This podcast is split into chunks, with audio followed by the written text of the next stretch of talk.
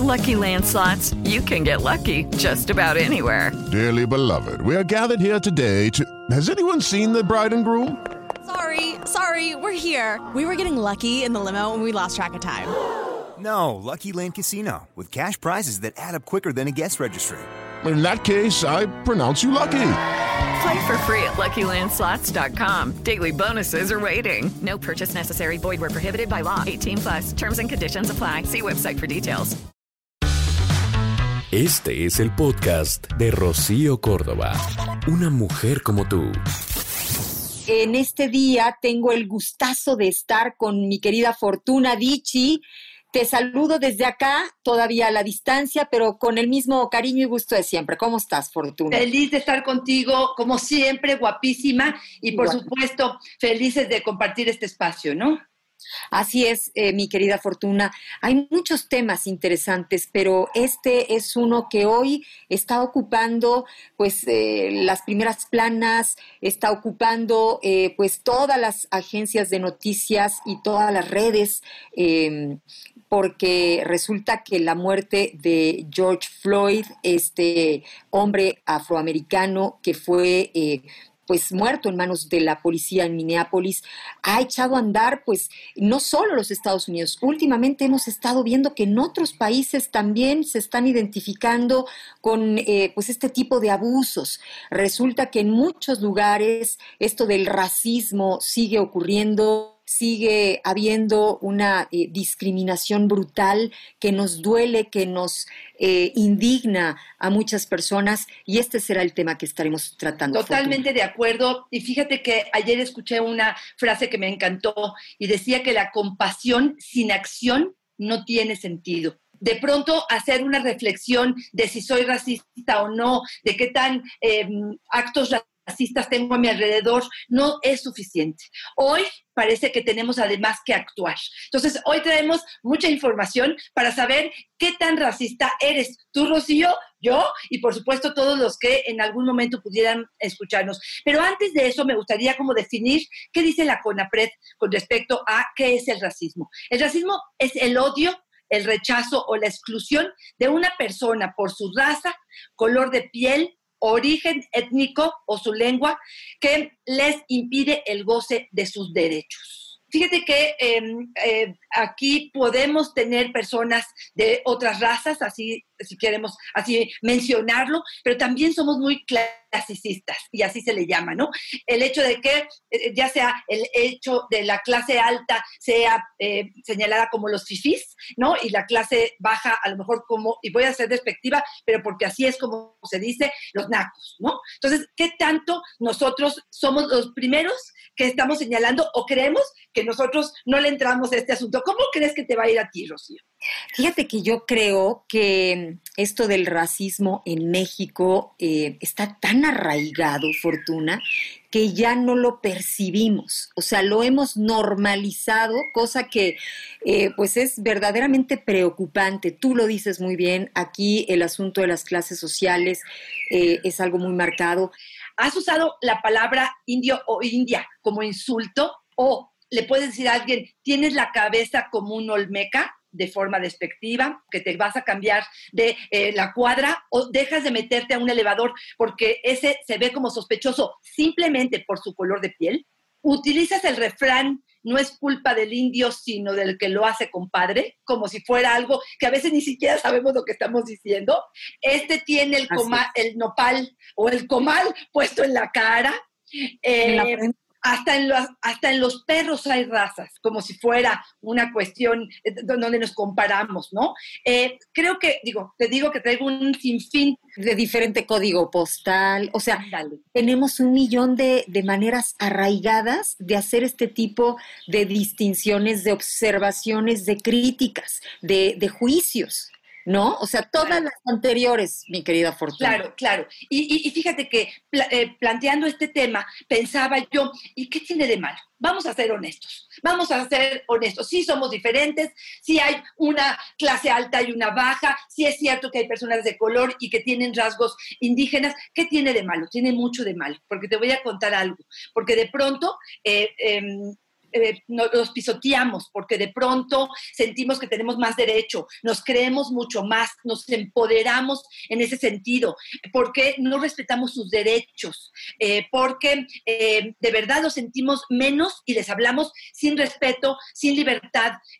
creo que sí hay mucho daño que podemos hacer con respecto a estas diferencias, a ese racismo y a ese clasicismo. Tanto que en este momento Blanco, por su poder como policía, pudo ejercer mayor presión para finalmente em, asesinar eh, a este hombre. Entonces, bueno, yo creo que se puede hacer mucho daño. Creo que ahí tendríamos que hacer mucha conciencia. Ahorita que tú dices, bueno, sí, sí hay muchas diferencias. Bueno, sí pueden haber muchas diferencias en el color de la piel, en los rasgos, sí pueden haber diferencias en las cuentas bancarias, ¿no? En los lugares a los que se va a vacacionar. En eso sabemos que evidentemente hay muchas, enormes diferencias, pero no hay diferencia en la manera de sentir, no hay diferencia en las necesidades.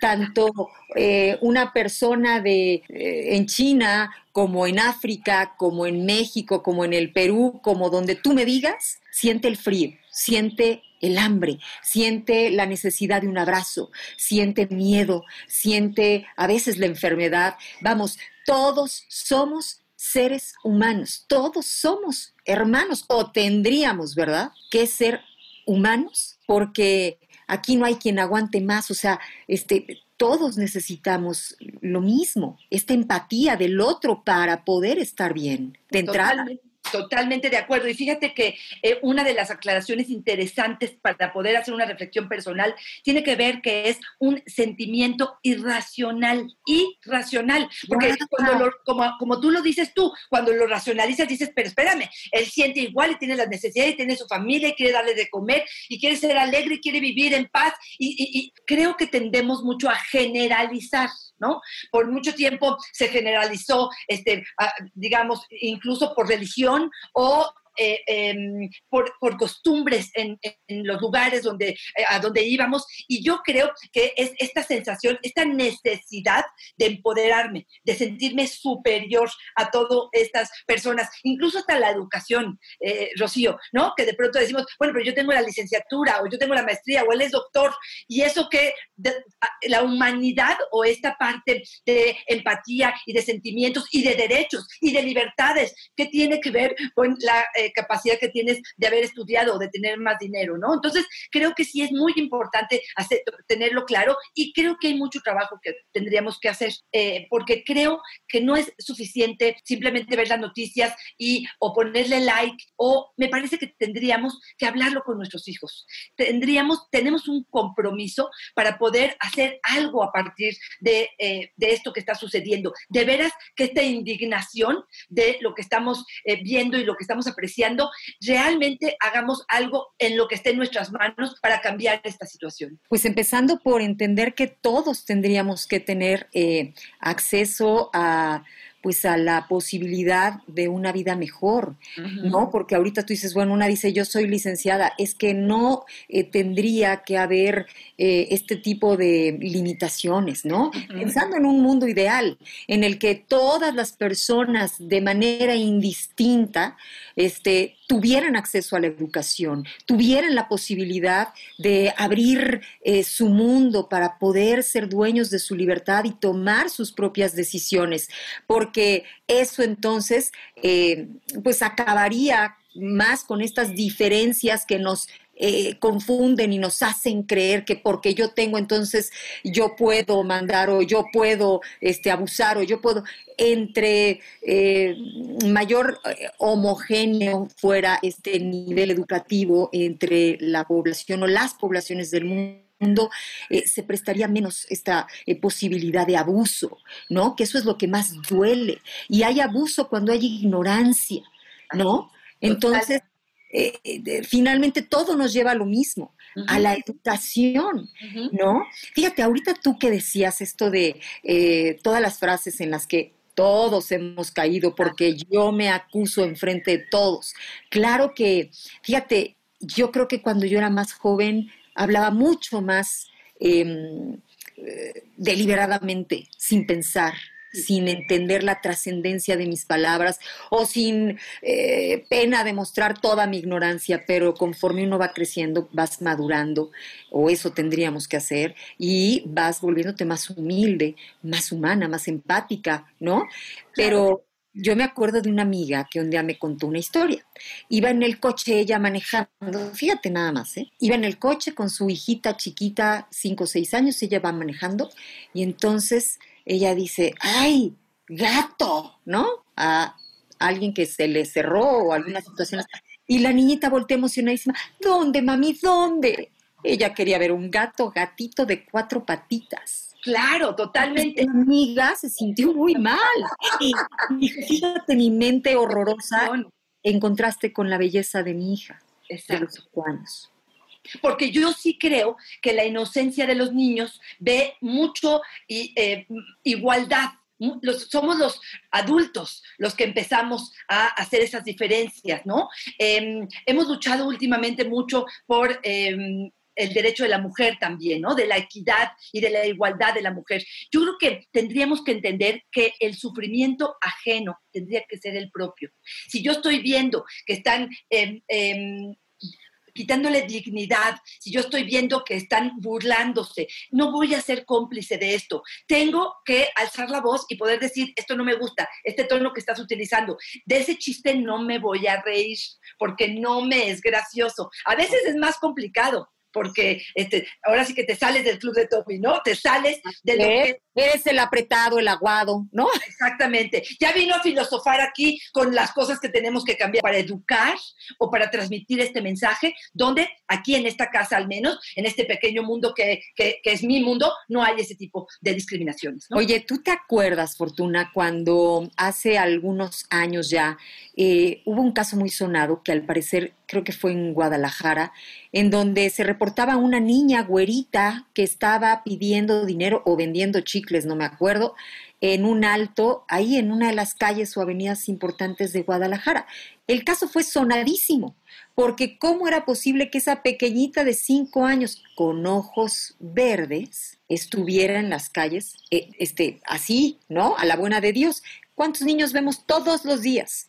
En todas las calles de nuestro México desafortunado en ese sentido, de niños este, haciéndole de payasito, este, vendiendo chicles, eh, limpiándote el parabrisas, pero como son morenitos, pues como que los entendemos normales.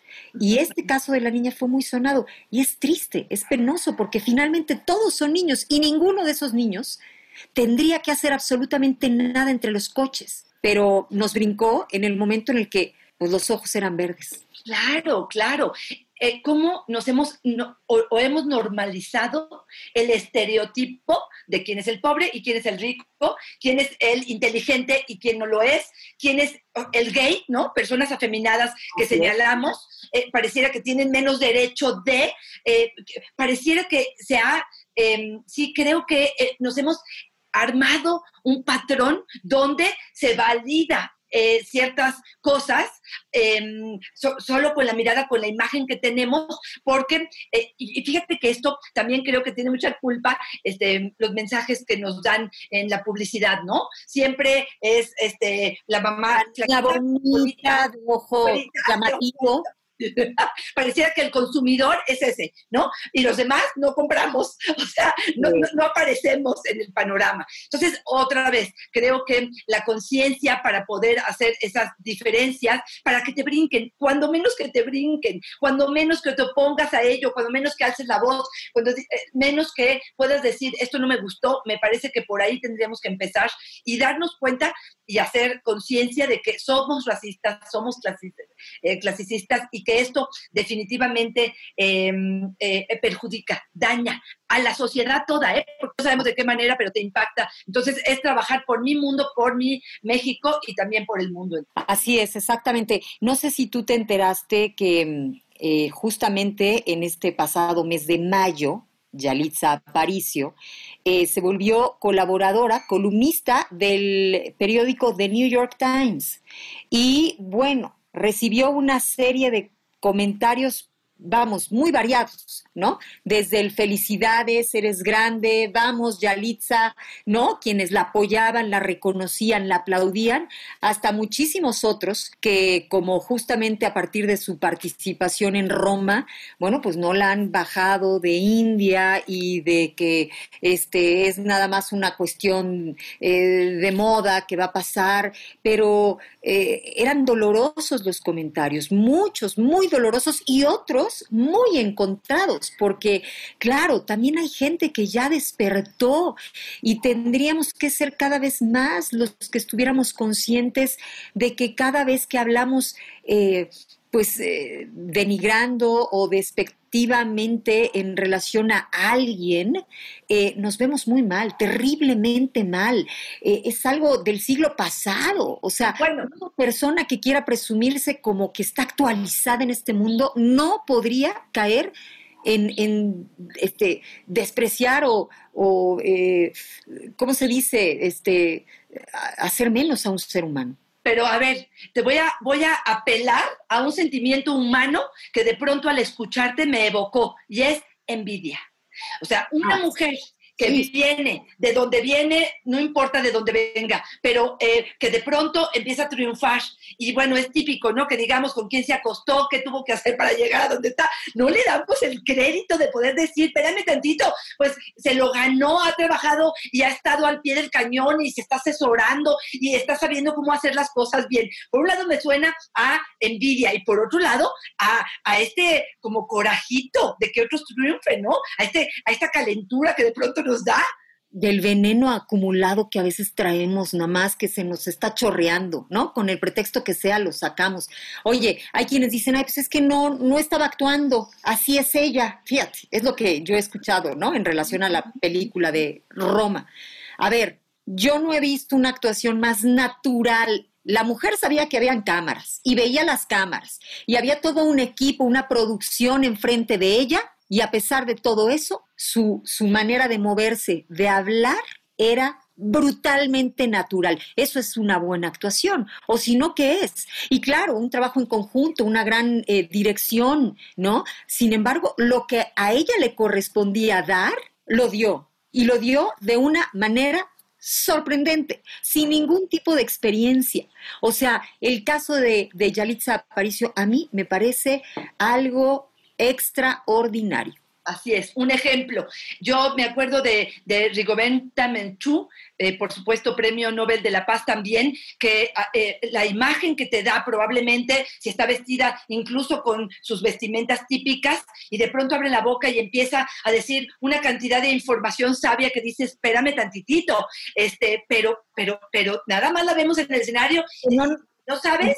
coincide el, el, prototipo que tenemos de mujer informada con esta imagen de eh, Rigoberta Menchú. Y yo ahorita dije, eh, Yalitza Aparicio es un caso extraordinario. Eso es lo más desafortunado, que sigue siendo extraordinario tendrían que ser ordinarias estas mujeres, que vieran muchas, muchísimas, que hubieran muchísimas este, ¿no? en el mundo en la actualidad. Totalmente de acuerdo. Empecemos entonces por visualizar de una forma distinta eh, eh, a quienes juzgamos. Revisen su, forma de señalar. Eh, recuerden que cuando lo hacemos, un dedo va hacia adelante, pero tres van hacia, hacia nosotros. Entonces sería una forma de empezar a bajar un poco esta expectativa que tenemos, esta imagen de mujer exitosa, alta, güera, blanca, de ojo claro, este, no sé, con un traje sastre y empecemos a darnos cuenta que existe una variedad enorme de mujeres y de hombres valiosos, eh, exitosos, eh, que están luchando por salir adelante y revisar mucho estos estereotipos que tenemos con respecto al racismo. Completamente de acuerdo, mi querida Fortuna Dichi. Y bueno, pues yo para cerrar, acordarte que lo que das te lo estás dando a ti mismo. Así que en el momento en el que tú eh, segregues o discrimines o ofendas o eh, eso mismo te lo estás dando a ti. Eso eres tú. Así que revisemos eh, mucho más cuidadosamente eh, nuestros sentimientos, nuestras creencias, nuestros conceptos. No, hay muchos que traemos aprendidos. Eh, hay que deshacernos, hay que quitarnos pieles viejas y actualizarnos. que hoy creo que lo más actual es ser empáticos, entender al otro y sentir como si fuéramos el otro. ¿no? Claro y yo cerraría con, este, cuando hablas mal de otros, hablas más mal de ti que de los otros. Totalmente. Totalmente. Muchas gracias, amiga mía. Te quiero mucho. Por favor, tus redes sociales para que la gente. Arroba Fortuna Dichi es mi Twitter, Fortuna Dichi Sexóloga es mi Facebook y en Instagram estoy como Fortuna Dichi. Un placer, como siempre, estar contigo, Rocío. Gracias. Adiós. El podcast de Rocío Córdoba. Una mujer como tú en iHeartRadio. iHeartRadio.